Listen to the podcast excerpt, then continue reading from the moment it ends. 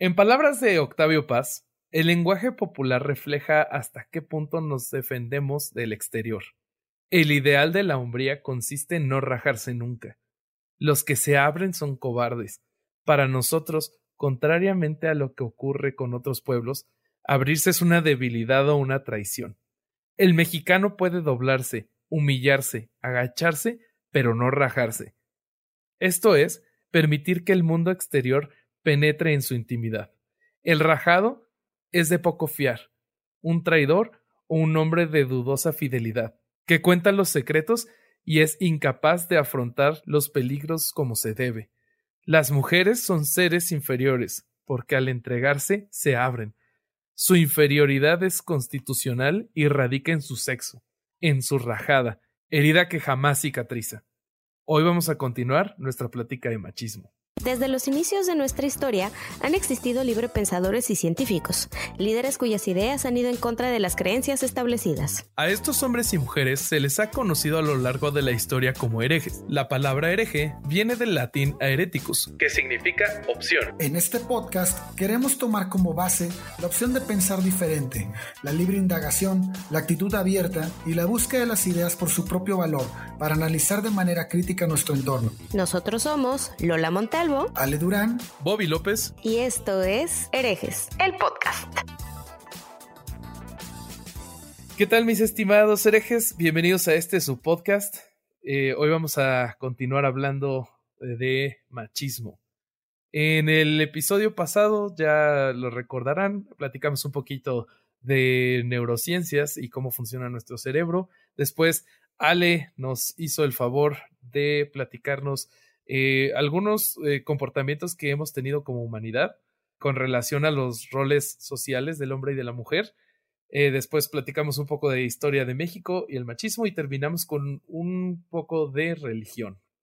¿Cómo están Ale y Lola? ¿Listos para empezar? Listísimos y puestísimos. Así es. ¿Qué opinan del tema? ¿Qué quieren agregar a lo que en lo que nos quedamos? Híjole, a mí antes de empezar quiero decir que me dejó frío igual que creo que a Lola también ahorita me dijo. El, el, el, intro que te aventaste. Porque, sí, fría. Híjole. Ah, ¿Sabes por qué me deja frío? Porque tiene toda la razón. O sea, es verdad. si fuera un, un, una opinión de alguien que no tiene ningún, ninguna relevancia, probablemente no sería tan importante, pero al ser algo tan cierto de nuestra sociedad, me, me hace, me hace pensar en, muchísimas situaciones donde la mujer se ve en desventaja todos los días. Es increíble. Claro, yo también cuando estuve eh, investigando y leí esto y lo preparé para el capítulo, la verdad es que hasta me sentí físicamente mal. Me tuve que parar un rato, eh, abrir la ventana, eh, tomarme una taza de té, porque es, es tan real lo que, lo que dice este señor y, y pues es la realidad que vivimos aquí en México. A, la mujer se le considera, o se le, igual y no a, todas voces, pero se le trata como un ciudadano de segunda clase. Y hacer como que no es perder el tiempo para llegar al progreso. Mm, yo por otro lado, mm, así me quedé fría también, no, no lo puedo negar, mm, pero sobre todo veo la parte en la que el machismo hace al hombre tan rígido que se rompe. Claro. O sea, eso de que nunca se raja, eh, no puede expresar sus sentimientos, vive en una caja de soledad en donde no puede hablar de lo que realmente siente o de lo que realmente piensa o si tiene una duda y todo el tiempo tiene que estar compitiendo por ser el más alto, el más guapo, el más mamado, el, el que tiene mayor capacidad intelectual, el que tiene más mujeres. Eh, todo es una competencia y una competencia no en el sentido sano como en los deportes, por ejemplo, ¿no?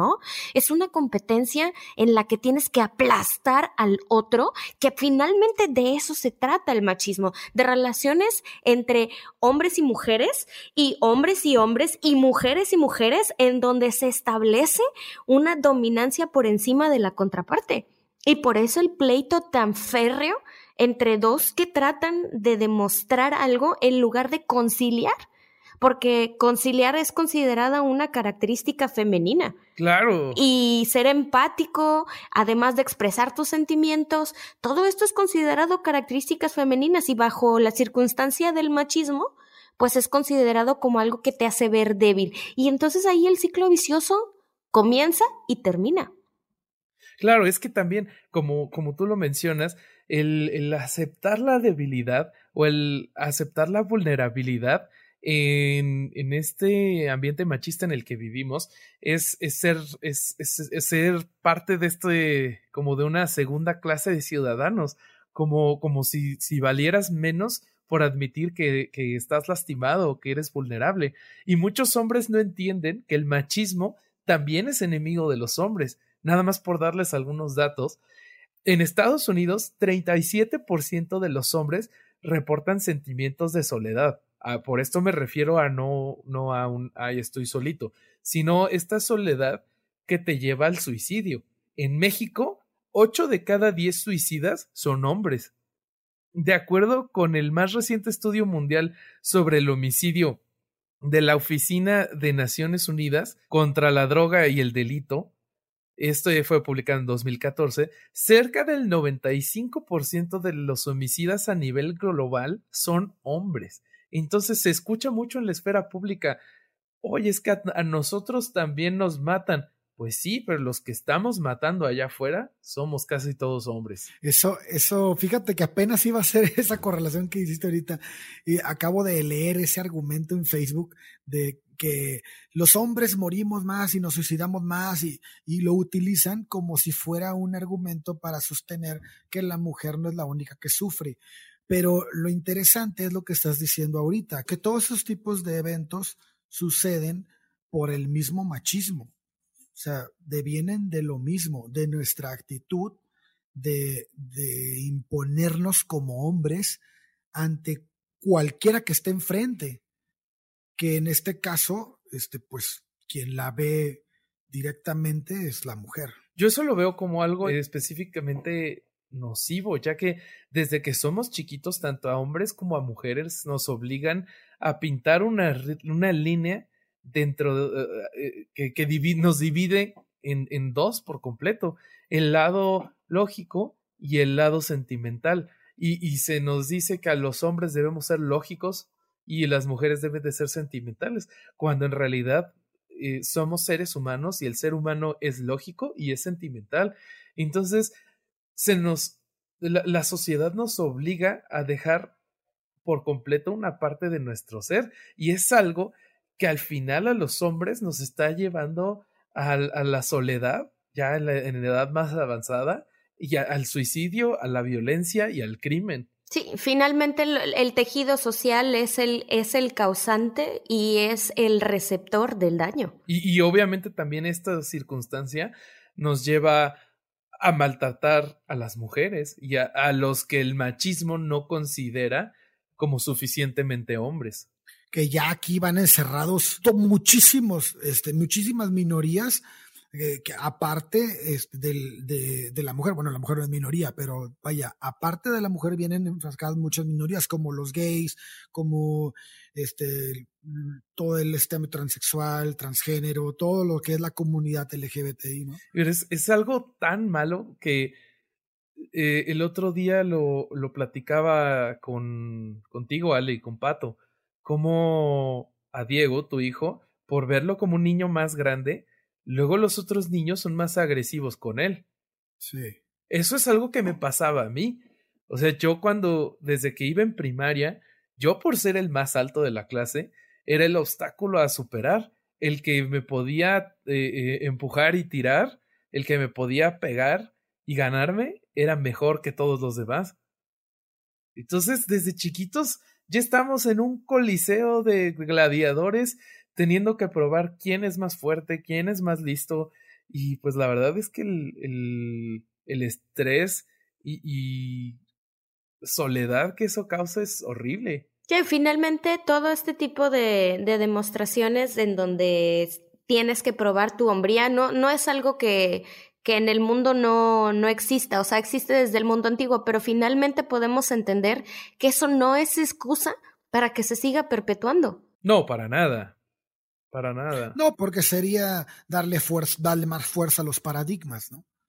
Exacto, lo que practicábamos en el episodio pasado era precisamente eso, o sea, cómo se han conservado todo este tipo de paradigmas, desde dónde vienen y por qué, y nos preguntábamos por qué conteniendo el cerebro que tenemos, teniendo el, eh, toda la, la, capacidad de razonar las cosas, no lo hemos hecho. O sea, ¿por qué conservar ese status quo puede resultar beneficioso? ¿Cuáles son las excusas para hacerlo? No hay excusa, es aquí siempre se han hecho las cosas así. Es, es el paradigma. No, no quieren, no quieren verlo desde otro punto. Aquí lo, lo preocupante del asunto es que hay argumentos que se aprovechan de lo que ellos denominan ciencia, que ya cuando ves los estudios pues es pseudociencia porque las muestras y la manera en la que se tratan los datos no está bien establecida, a veces ni se menciona, y las generalizaciones, o sea, todo este tipo de falacias ad hominem, eh, de hombre de paja, de falsa equivalencia, son las que pululan en este tipo de evidencia. Una de las, de las eh, vamos a decir, pretextos o de, las herramientas de las que se valían el, machismo o la gente que es machista para justificarlo, es, por ejemplo, la sociobiología, en donde también entra la etología. Bueno, la etología es el estudio del comportamiento de los animales y eh, eh, por ahí de los siglos, de los 1800 y principios de 1900, todavía se creía que el hombre tenía que ser superior a la mujer porque así era la naturaleza, eso era su, su principal argumento.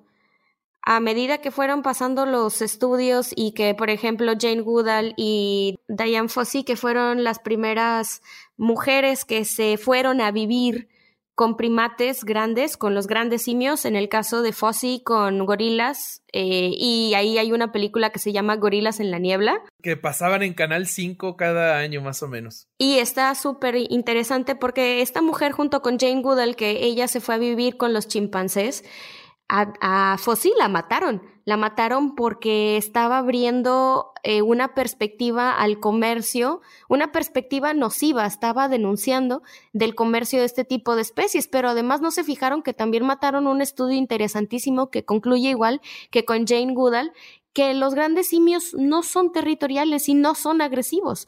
Más bien los estudios previos que se habían dado, uno, habían sido realizados por hombres que viajaban solos en barcos, ya Ahí ustedes fórmense el criterio de la perspectiva que, que, podían llegar a tener.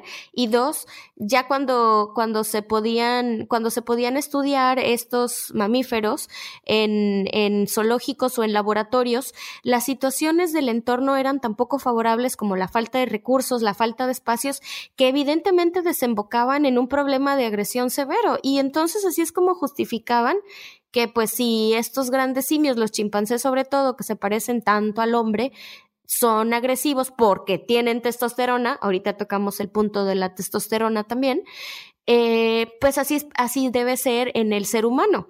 Ahora, una vez que ya estas dos eh, investigadoras, eh, que son ejemplares, deberíamos estudiar más al respecto de sus investigaciones, se dieron cuenta que el ambiente juega un papel primordial para poder arrojar los resultados adecuados, o sea, le quitaron el sesgo metodológico que las observaciones previas tenían, entonces se dieron cuenta que el, o sea, extrapolando esos resultados, el machismo ya no tiene más un fundamento biológico en la etología. Y tampoco lo tiene la testosterona. Por mucho tiempo se alegó que la testosterona es el contrario, era el contrario de la oxitocina. La testosterona, pues es la hormona masculina que te hace ser más macho, en pocas palabras, ¿no? Pero en realidad no es eso. La testosterona solamente tiene picos elevados en la adolescencia. No lo digo yo, eso lo pueden ya revisar casi que en Google, en todos lados. Y eh, por ejemplo, les puedo citar un estudio fantástico que es un metaanálisis y que habla al respecto de la relación de la agresión y la testosterona.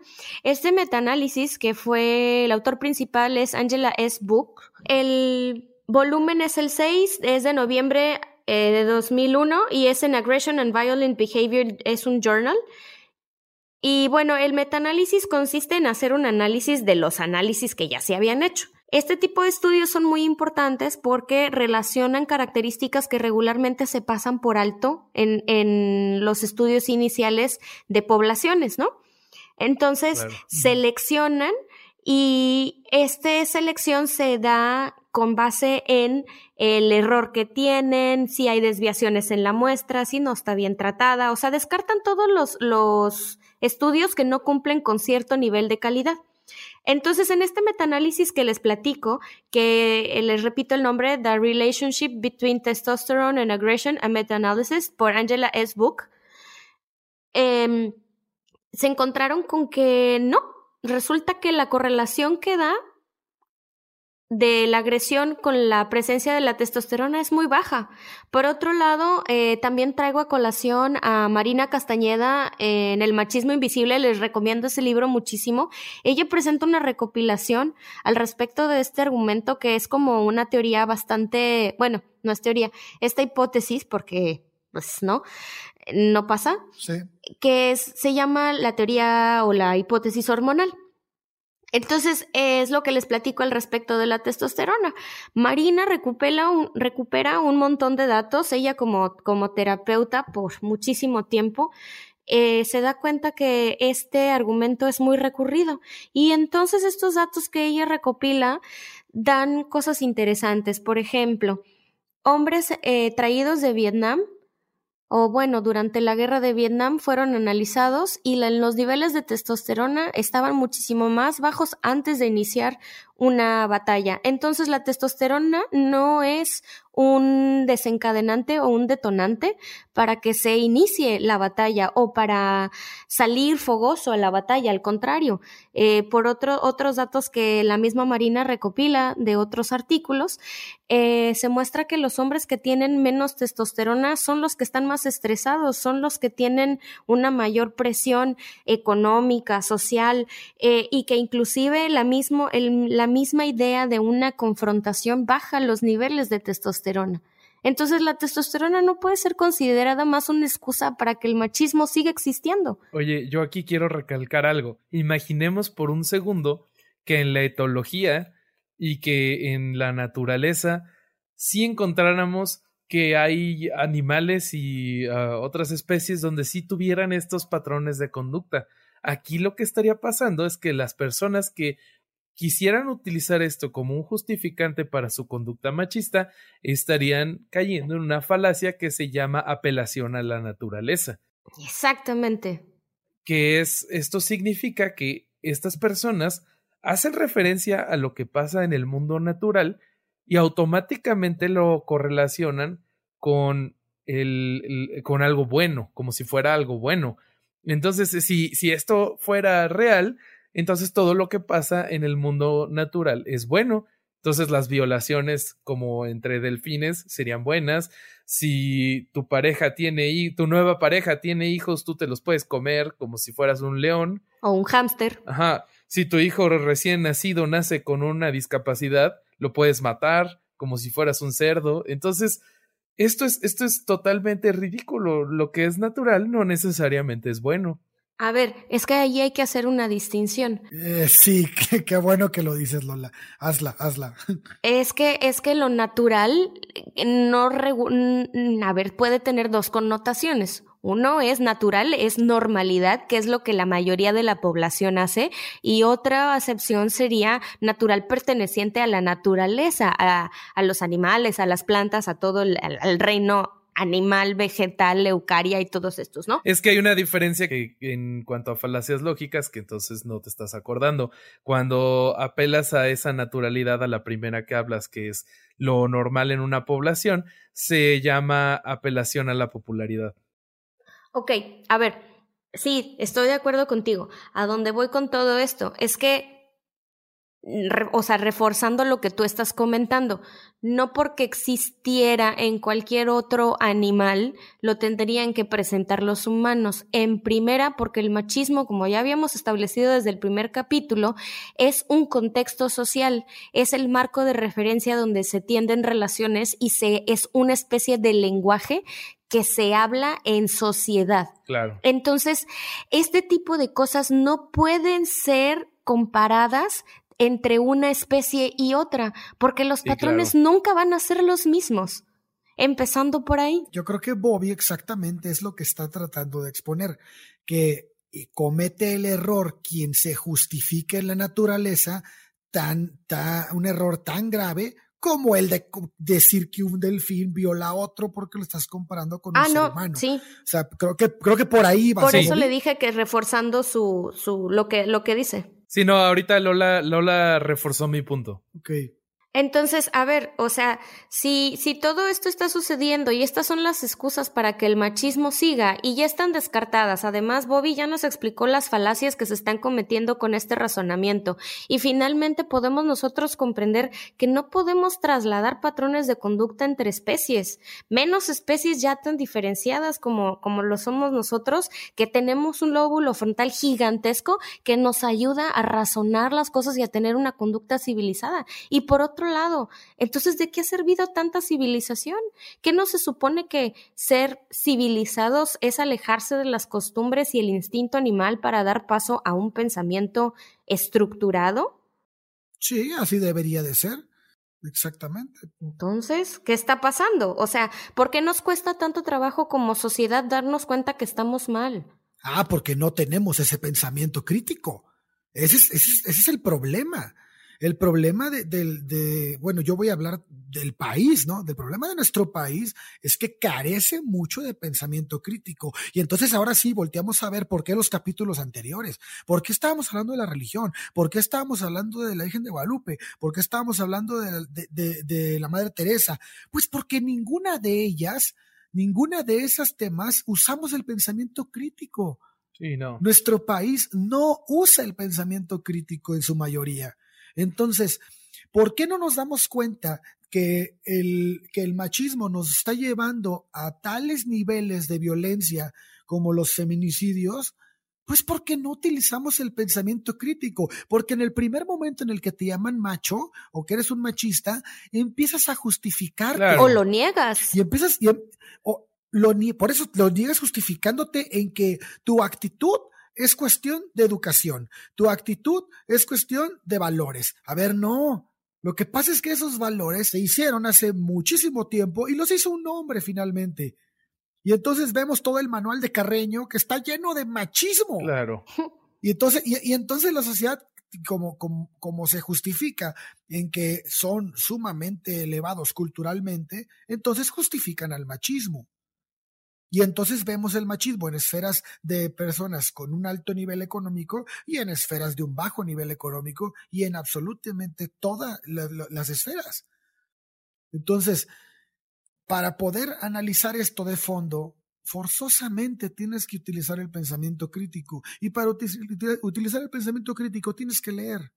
¿Y cuántas personas leen en México? un porcentaje bajísimo. Y deja tú también la parte, la parte de la lectura, sí, no, no voy a, no voy a siquiera argumentar al respecto. O sea, ahí yo creo que también es muy importante que el poder o, la autoridad que se le da a la gente que no lee, o de, de, los mismos no leídos a otros que están peores y los consideran como su opinión fuera dorada. Cuando, por ejemplo, estás presentando argumentos con pruebas que son, cosa que los puedes ir a revisar, que tú mismo te puedes generar un criterio, no son tomadas en cuenta Curiosamente, al respecto de, del machismo, ahorita los argumentos que se están presentando y las evidencias que se están presentando, y me voy a referir desde una simple denuncia hasta exponer este tipo de temas escabrosos como el origen del machismo o cuáles son los micromachismos que tenemos o por qué el machismo en nuestro país se ha tornado invisible, todo este tipo de denuncias que se hacen por parte de mujeres son tomadas como argumentos inválidos por gente que no lee porque confunden opiniones con argumentos. Ahí yo veo algo muy claro en los temas que tocan ustedes dos. En lo que dice Ale, para nosotros las personas, nosotros siempre nos vemos como el héroe de la historia. Y es muy difícil para nosotros ser confrontados con nuestros errores. Para nosotros, en nuestra estructura mental, es mucho más fácil eh, echarle la culpa a alguien más que empezar a analizar nuestros propios comportamientos. Y sobre lo que tú dices, Lola, a mí se me hace un, ejemplo clarísimo del efecto Dunning-Kruger, que esto es que mientras menos sabes de un tema, más confianza tienes de que sabes mucho de este tema. O sea, es, es una paradoja tremenda, pero los ignorantes creen que saben mucho. Híjole, eso, ay, eso está súper complicado porque además en este tipo de temas se da mucho pie a decir, es que yo opino. A ver, o sea, lo que tú opines en ocasiones no lo puedes tomar como válido porque no estás presentando un argumento en forma, tú estás presentando un caso o estás presentando una problemática con ciertos límites.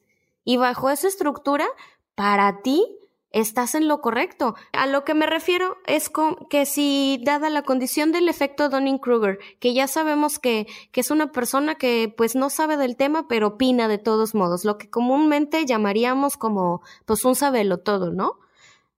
Entonces estas personas vienen, opinan, dejan ahí información que otras personas igual de poco leídas replican y entonces se le va dando más difusión a estas ideas erróneas y sin fundamento.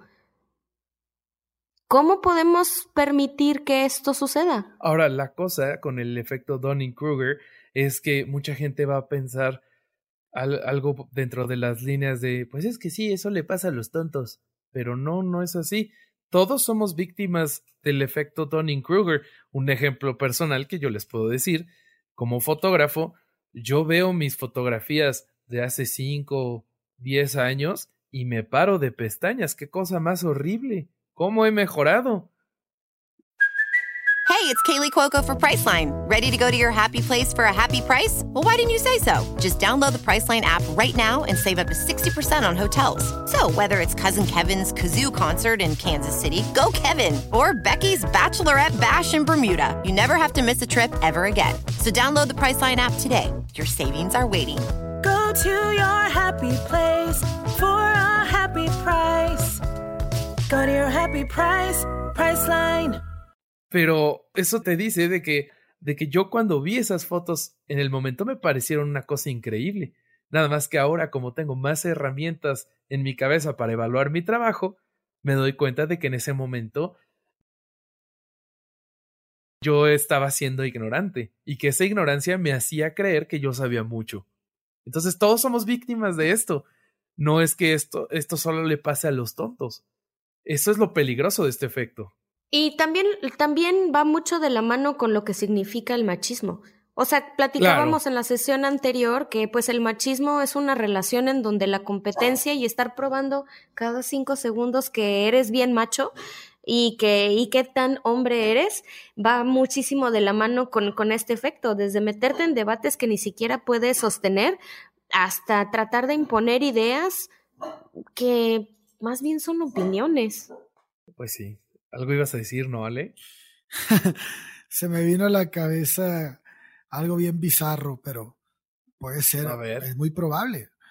Y muy probablemente el efecto Dunning-Kruger nos está afectando en este preciso momento. ¿Tú crees? A nosotros. A ver, expon tu postura. Pues yo sí leí mucho, pero muy probablemente, no, no muy probablemente, seguramente me faltan muchísimas horas más de estudio para hablar de este tema. Y es este, y, y, y, y ahorita podríamos estar sintiendo que sabemos mucho del tema y probablemente no. Digo, estamos tocando cosas muy interesantes, me llama mucho la atención todo lo que estamos hablando, y estás, a mí se me hace personalmente muy interesante, pero imagínate que llegara un psicólogo y nos dijera, o un sociólogo, o, alguien que se dedicara a este, no sé, un antropólogo y nos dijera, no, pues están equivocados, güey. Ah, no, seguro. Mira, eso te lo firmo que, que es algo que nos puede pasar.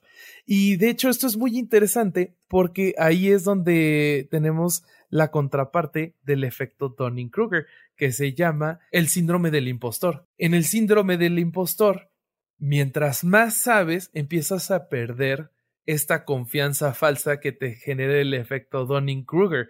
Pero como tú te das cuenta de tu ignorancia, de antes, tu mente empieza a sobrecompensar y ya no te ya pierdes más confianza de la que deberías. Entonces hay un momento en el que tus conocimientos están por encima de tu confianza. No, pues el efecto es completamente socrático, güey. Claro. El, eh, sí, claro. Yo yo, yo solo sé que no sé nada y al saber eso sé algo. Pero, eh, o sea, esto es peligrosísimo porque entonces los que saben algo eh, tienen menos confianza que los que no saben nada. Ay, ya decía Facundo Cabral que son muchos y por eso son peligrosos. Gran cita. Está muy interesante ese tema, ¿eh? A, a ver, pero yo quiero aterrizar un poquito. ¿Cómo estos dos efectos tienen que ver con el machismo? Yo lo veo sobre todo en esta batalla entre hombres, me refiero al, género, eh, por saber más que el otro, por, por ser el que más conocimientos tiene y, y por aplastar a la mujer cuando, cuando nos, nos empieza a debatir. Incontables veces, yo te he visto a ti, Lola, eh, empezar a platicar con un hombre y que te cuestionan todo como si de verdad no supieras, como si de verdad no tuvieras un doctorado y ellos sí. Y esa, esta misma gente, cuando expone sus puntos, todo lo que dicen lo, lo hablan como si fuera una verdad establecida, el modo de ser de las cosas, el deber ser. Entonces, esa persona está siendo víctima del efecto Donning-Kruger. Sí, a mí, a mí me pasa con mucha frecuencia, eso es cierto, Bobby. A mí luego hasta fuentes me piden y me dicen, ¿cuál es tu fuente? Cuando justo antes de mí alguien acaba, acaba de dar su opinión contradictoria a lo que yo estoy afirmando con toda la evidencia del mundo. Y solo porque soy mujer, o sea, eso me pasa con frecuencia. También me ha tocado, me ha tocado lidiar con, hombres que, que, me, que me ven y luego me ven sin maquillaje y creen que tengo 18. Ah. ah se y entonces se crean. No, pero sí me ha pasado que me ven como muy chamacuela y entonces me dicen, no, es que, ah, antes de entrar al doctorado, es que deberías trabajar antes de entrar al doctorado. O sea, yo ya traía experiencia laboral de más de seis años. Entonces, ya es como, híjole, eh, mm, yo creo que pues primero me debiste haber preguntado pues cuántos años tengo, cuál es la experiencia previa y por qué iba a ser el doctorado, en lugar de inmediatamente asumir Brincar, que, no tengo sí, que no tengo dirección en la vida y bueno, eso ya queda más que establecido que pues las mujeres solas somos prostitutas y no tenemos dirección en la vida. Yo, yo creo que yo creo que eso entra en el en, dentro de los tipos de machismo en el en el ámbito intelectual, ¿no? Intelectualmente hablando, vemos vemos actos de machismo cuando alguien no duda en considerar y reproducir la idea de que las mujeres son menos aptas para realizar análisis lógicos o matemáticos o incluso afirmar que son malvadas o y subjetivas.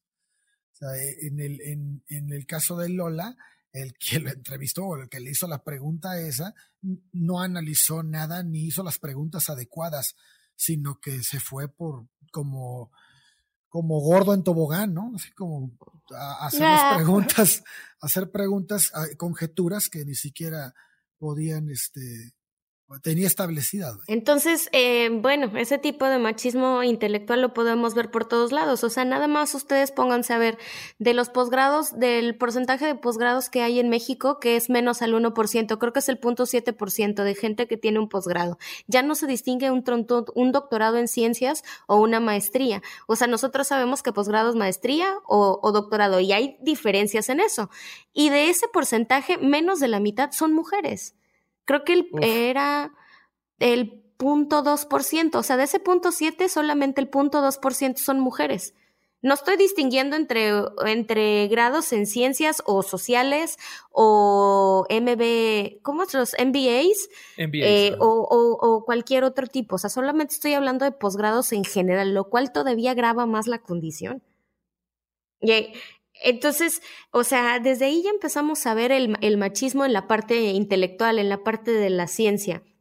Ahora, ¿qué otros tipos de machismos hay? Porque hay muchísimos planos en donde el machismo como contexto se ve de manera mucho más recalcitrante. ¿Qué otros hay? A ver, cuéntenme. Pues mira, puede haber machismos, los tipos de machismo que, que se dan, los más cotidianos es el familiar, el sexual, el económico, el histórico, el intelectual que tocamos ahorita, pero hay hasta legislativo, anatómico, lingüístico, o sea, vamos, el machismo nos invade.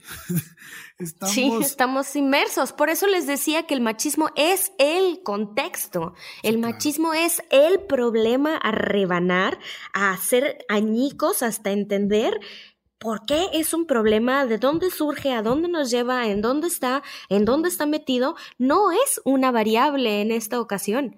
Esto es una, es, es, una constante en nuestras vidas y lo digo en un término literal y también en el término de diseño de experimentos. Oye, eh, yo creo que valdría la pena de los tipos de machismo que existen, aterrizarlos un poquito con un ejemplo para que quien no los conoce los pueda ligar a situaciones más cotidianas.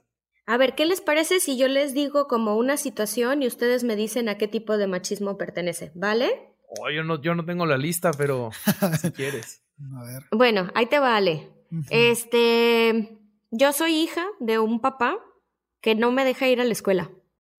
No, pues es ámbito familiar. Bueno. Eh, resulta que soy mamá de seis y mi esposo quiere que tengamos un séptimo y un octavo, pero todos los días comemos tortilla y frijoles. No, qué horror. Totalmente ámbito íntimo o sexual. Eh, yo acuso a, una, a un hombre de que me violó. Y voy y presento mi denuncia y no me creen. ¡Wow! eh, híjole, qué fuerte. Pues, pues yo creo que eso sería hasta en un ámbito jurídico.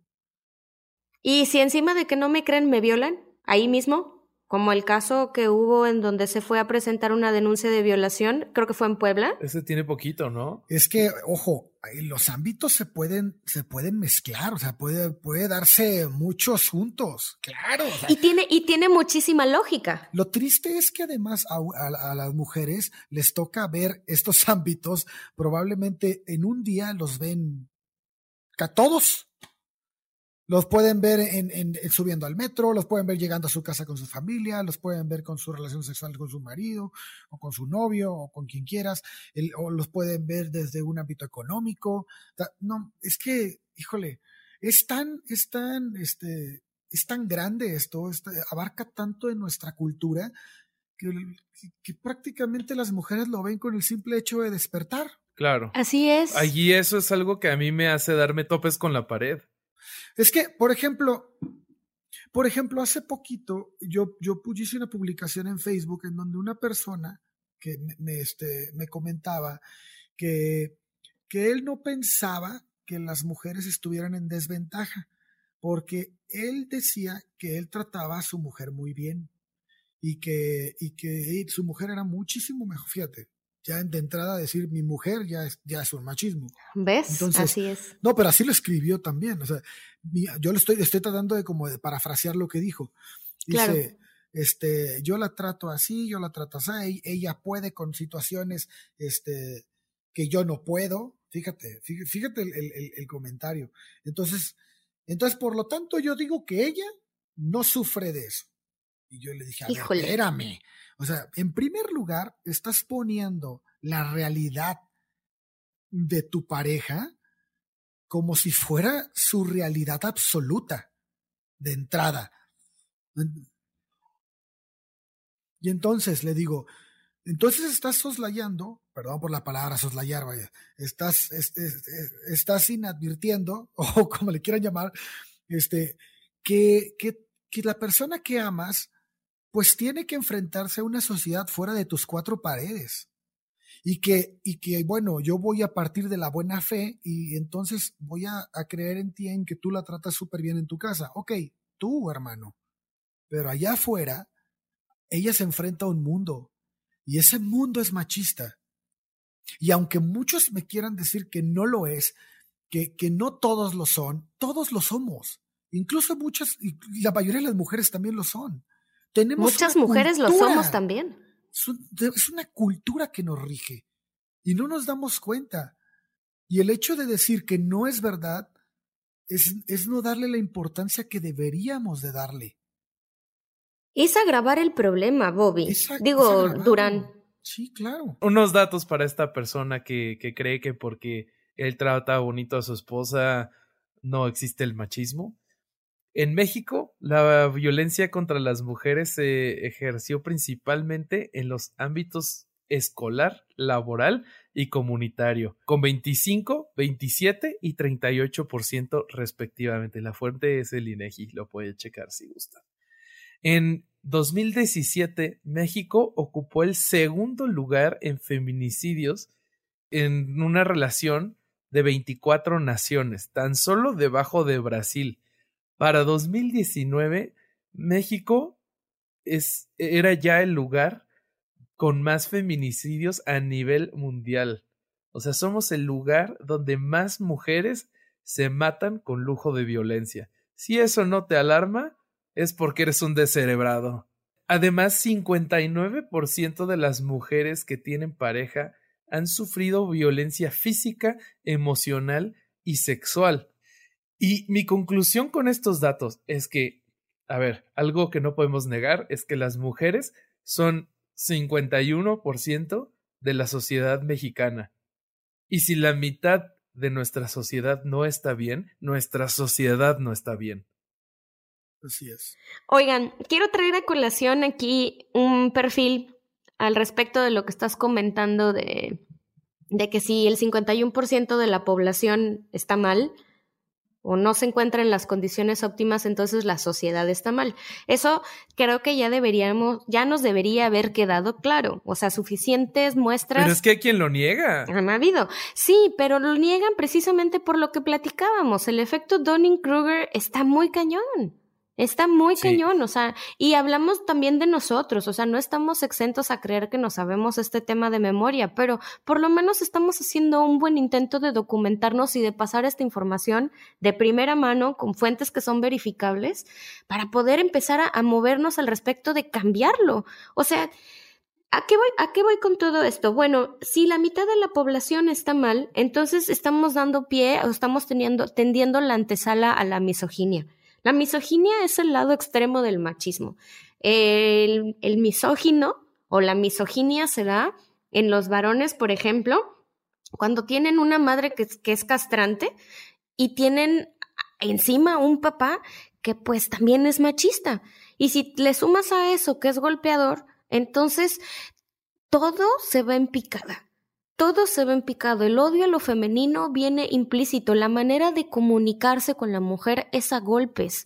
La manera en la que estas personas, eh, las personas misóginas, eh, logran, logran defenderse es asegurándose de que la, la, pareja, o sea, en este caso, si estamos hablando de un hombre eh, que es misógino, porque no podemos hablar tan abiertamente de una pareja homosexual con misoginia. Ese es un tema un poco más complicado, que sí existe.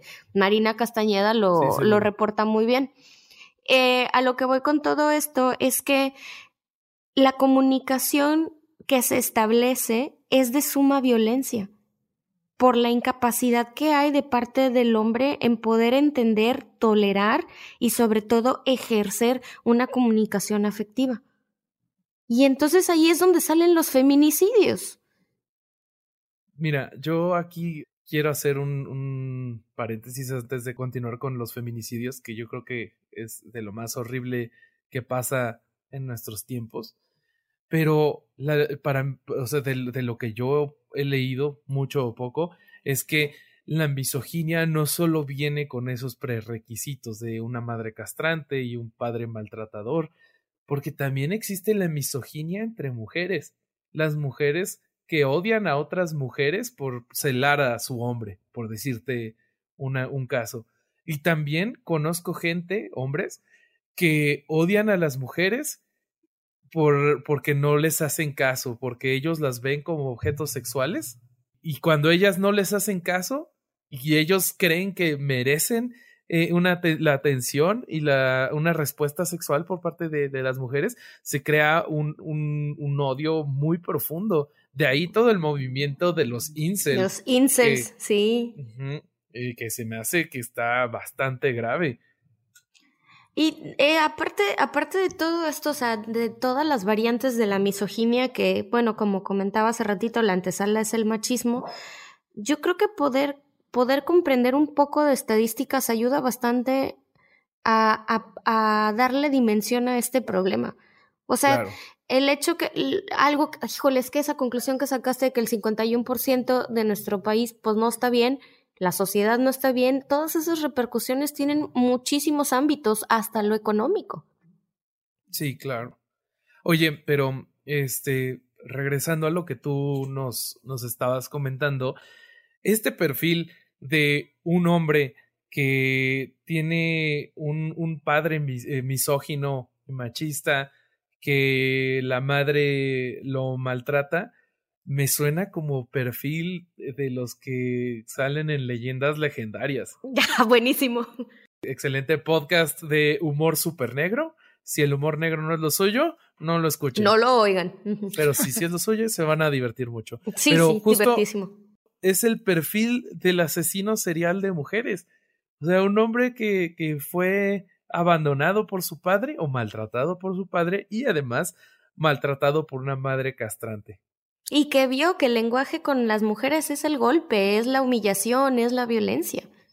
O sea, finalmente ahí se tienden redes en donde lo social y las condiciones de crianza están, están cañonas. Pero, a ver, o sea, haber, haber vivido una infancia dura no es pretexto para hacer atrocidades como adulto. O sea, por eso te dieron, por eso tienes una cabecita, por eso tienes un cerebro, por eso puedes pensar, o sea, para eso es, hay que usarlo y buscar las herramientas que te ayuden a sentirte mejor, porque definitivamente no es cool tener un ambiente familiar malo. Híjole, yo no, no comparto tanto eso. O sea, sí, sí, sí estoy de acuerdo que, que bueno, debemos de, de utilizar el, pensamiento crítico para analizar nuestra situación personal en relación a la demás gente. Pero estamos hablando, o sea, el tema que están tocando ahorita es de una persona que ha desarrollado un, un, una, una condición, vaya, un trauma, un, o sea, e, es, es, cuando estamos hablando de personas que tienen un sufrimiento, vaya, la mayoría de los asesinos en serie han tenido sociópatas o psicópatas han tenido una, una, una realidad muy distinta a la de una persona común, ¿no? Entonces, eh, decir que a pesar de haber vivido eso, tienes la capacidad de discernir y saber lo que está bien y está mal, no lo comparto tanto porque esas personas no están saludables, o sea, tienen, realmente tienen un problema. Oye, a lo que me suena es a lo que estás proponiendo que el, a los feminicidas se les trate como enfermos mentales en vez de como criminales? No, no estoy proponiendo eso. Creo que ahí hay que hacer una distinción. No, porque a ver, un feminicida no necesariamente es un psicópata o un sociópata. Y tampoco una persona que tiene, que tiene marcada esta infancia. A ver, la diferencia ah, entre, entre un psicópata es, ya hay evidencia genética que, que marca que cuando tienes estos genes exacerbados, no les voy a decir ahorita el nombre de los genes, nada, no me voy a meter en eso, pero además le juntas este ambiente y además le juntas circunstancias en donde esta persona ha sufrido humillaciones grandes, entonces a ella tienes una cuna para que el, el psicópata se desarrolle. Lo mismo un sociópata. Sin embargo, a lo que me refiero es que si tú eres una persona sana, eres una persona saludable, pero viviste esta infancia espantosa, no puedes excusarte en que tuviste una infancia espantosa para, para eh, seguir tendiendo relaciones que, que son de maltrato y que son de violencia, no nada más por la otra persona, por ti mismo. O sea, evidentemente una persona que está sana no va a poder tener la capacidad, como bien lo menciona Ale, pero una persona que sí es sana y que pasó por una mala niñez, no, es, no, no está determinado que su adultez tenga que seguir el mismo patrón de bodrio. Pues no debería de ser. Ah, no, hay muchos ejemplos. Claro. hay muchos ejemplos que, que, son así. No, yo me refería específicamente a, a porque creí que el argumento que estaban dando iba por ahí, a las personas que tienen un, un desorden Este, ah, no. No, ahí no puedes hacer nada. No, o sea, sí puedes, pero no, de, no, no por ellos mismos. Vaya. Eh, sí, ellos no lo hacen, no puedes hacer nada porque no, no se dan cuenta. Y entonces se dan cuenta ya cuando hicieron alguna atrocidad y es cuando recurren a ayuda. Si es que pueden tener ese tipo de diferenciación. Ahí ya estamos metiéndonos en, camisa de once varas. No, en otro tema, completamente en otro tema. Pero a ver, si, si imaginamos a nuestro país como un caldo de cultivo y vemos la cantidad de machismo que, que existe en el día a día, la cantidad de, de hombres que tratan de manera denigrante a sus contrapartes eh, femeninas, a las, las mujeres también que perpetúan el machismo en sus familias, y, y lo tomamos como, como les digo, como un caldo de cultivo, pues creo que por eso es por lo que tenemos los resultados que ahorita vivimos, el país número uno en feminicidios. Sí, claro, no, tú, o sea, tú lo has dicho, o sea, el 51% de la población no está bien, porque si no sufres machismo en tu casa, es en la escuela, es en el trabajo, es en el camión, es en el, o sea, todo este tipo de, de, de fenómenos de acoso que se han estado dando, que se han estado revelando, pues güey, lo sufres, son ataques que, que, de alguna u otra manera, yo no conozco a una sola mujer que no le haya pasado nada nunca. Pero fíjate que yo creo que ya este tema que vamos, que estamos como queriendo empezar a tocar, yo creo que es mejor abarcarlo cuando hablemos de feminicidio. Totalmente de acuerdo. la gente que nos está escuchando, bueno, vamos, eh, vamos a tocar, vamos a, culminar eh, una serie de, de, programas con el feminicidio, que es lo que actualmente está, estamos viviendo como país y vamos a ver los orígenes y del, del, del, término y vamos a hablar de todo lo que ha vivido México desde, desde el caso de Campo Algodonero eh, y todo esto, ¿no? Vaya, es un tema bastante interesante, pero preferiría que lo tocáramos en un día que habláramos solo de feminicidio, porque siento que es un tema bastante complejo y que hay que, y que, hay que repasarlo a fondo. Claro, que es un tema muchísimo más amplio, pero está bien que tendamos estas, estas relaciones entre hasta dónde desemboca una conducta machista, una sociedad machista. Ah, definitivamente. Ahí tenemos que hacer la liga. Sí, definitivamente. También yo, yo creo que es muy importante recalcar, y pues yo creo que esta sería mi conclusión, que nos falta subrayar un último factor dentro de los factores que causan que nuestro país sea tan machista y tan misógino, que también sería nuestro sistema de justicia. Porque, pues la verdad es que su rendimiento al momento de resolver cualquier tipo de crimen, en especial cuando se trata eh, de crímenes contra las mujeres, eh, es muy malo muy deficiente y deja mucho que desear. Por eso a todas las mujeres que van a marchar este próximo día 8, que creo que esto sale después del día 8, pero bueno. Nosotros como hombres, por lo menos creo Al está conmigo, les damos todo nuestro apoyo desde nuestra trinchera. Ojalá que les vaya muy bien en la marcha. Y a todos los hombres que nos estén escuchando, eh, queremos darles el mensaje de que para tanto para la marcha como para el Día Sin Mujeres apoyen a sus parejas o a sus amigas, cúbranlas en el trabajo para que este mensaje se escuche muy claro. El país no está bien porque las mujeres no están bien. Y los hombres tampoco están bien, porque el machismo nos pega a todos. Eso es algo que no vamos, que no podemos olvidar. Si no crecemos juntos, no vamos a llegar a ningún lado. También ahí quiero cambiar un poquito el tema. El Día sin Mujeres es un ejercicio que se hizo en otros países ya para demostrar el poder económico que se trae abajo cuando las mujeres desaparecen. Y esa es una manera de contrarrestar el machismo. Es un experimento social. Por ende, todas las chicas que nos vamos a quedar en casa el 9 de marzo, no es para irnos a tomar selfies, ni es un día de descanso, es un día de reflexión tanto para nosotras que nos quedamos en casa, no compramos nada, no bebemos nada afuera, no nos vamos al gimnasio de rol, no salimos con las amigas. Todo eso es un ejercicio de reflexión para que la gente a la que le hacemos falta, que hacen falta todas esas maestras, todas esas bomberas, todas esas albañilas, todas esas señoras de las quesadillas sin queso y con queso, todas, todas, todas, todas, todas, científicas, eh, pintoras, artistas, todas, todas van a ser notados esos hoyos, pero solamente si guardamos el orden, meternos en la casa y no hacer absolutamente nada. Inclusive será un acto de reflexión para aquellos que tengan niños, para que entiendan cómo su mamá todo el tiempo anda detrás de ellos y todo lo que los ayuda. Así que chicas y chicos, todos hay que hacer un esfuerzo, no solo por la reflexión, sino por empezar a mover todo este país de manera distinta. Bueno, muchachos, pues eso es todo lo que tenemos para este episodio. Espero que hayan disfrutado de este episodio de dos partes. Eh, es una conversación muy fuerte, muy interesante, pero se tiene que tener. Tenemos que, escuchar lo que las mujeres exigen y al final tenemos que hacer el uso de la razón para que se logre lo que es mejor para toda la sociedad. Eh, muchas gracias y nos estaremos escuchando a la próxima. Gracias, besitos.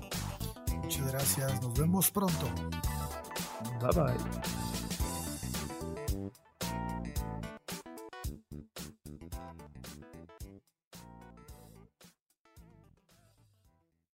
With Lucky Land slots, you can get lucky just about anywhere. Dearly beloved, we are gathered here today to. Has anyone seen the bride and groom?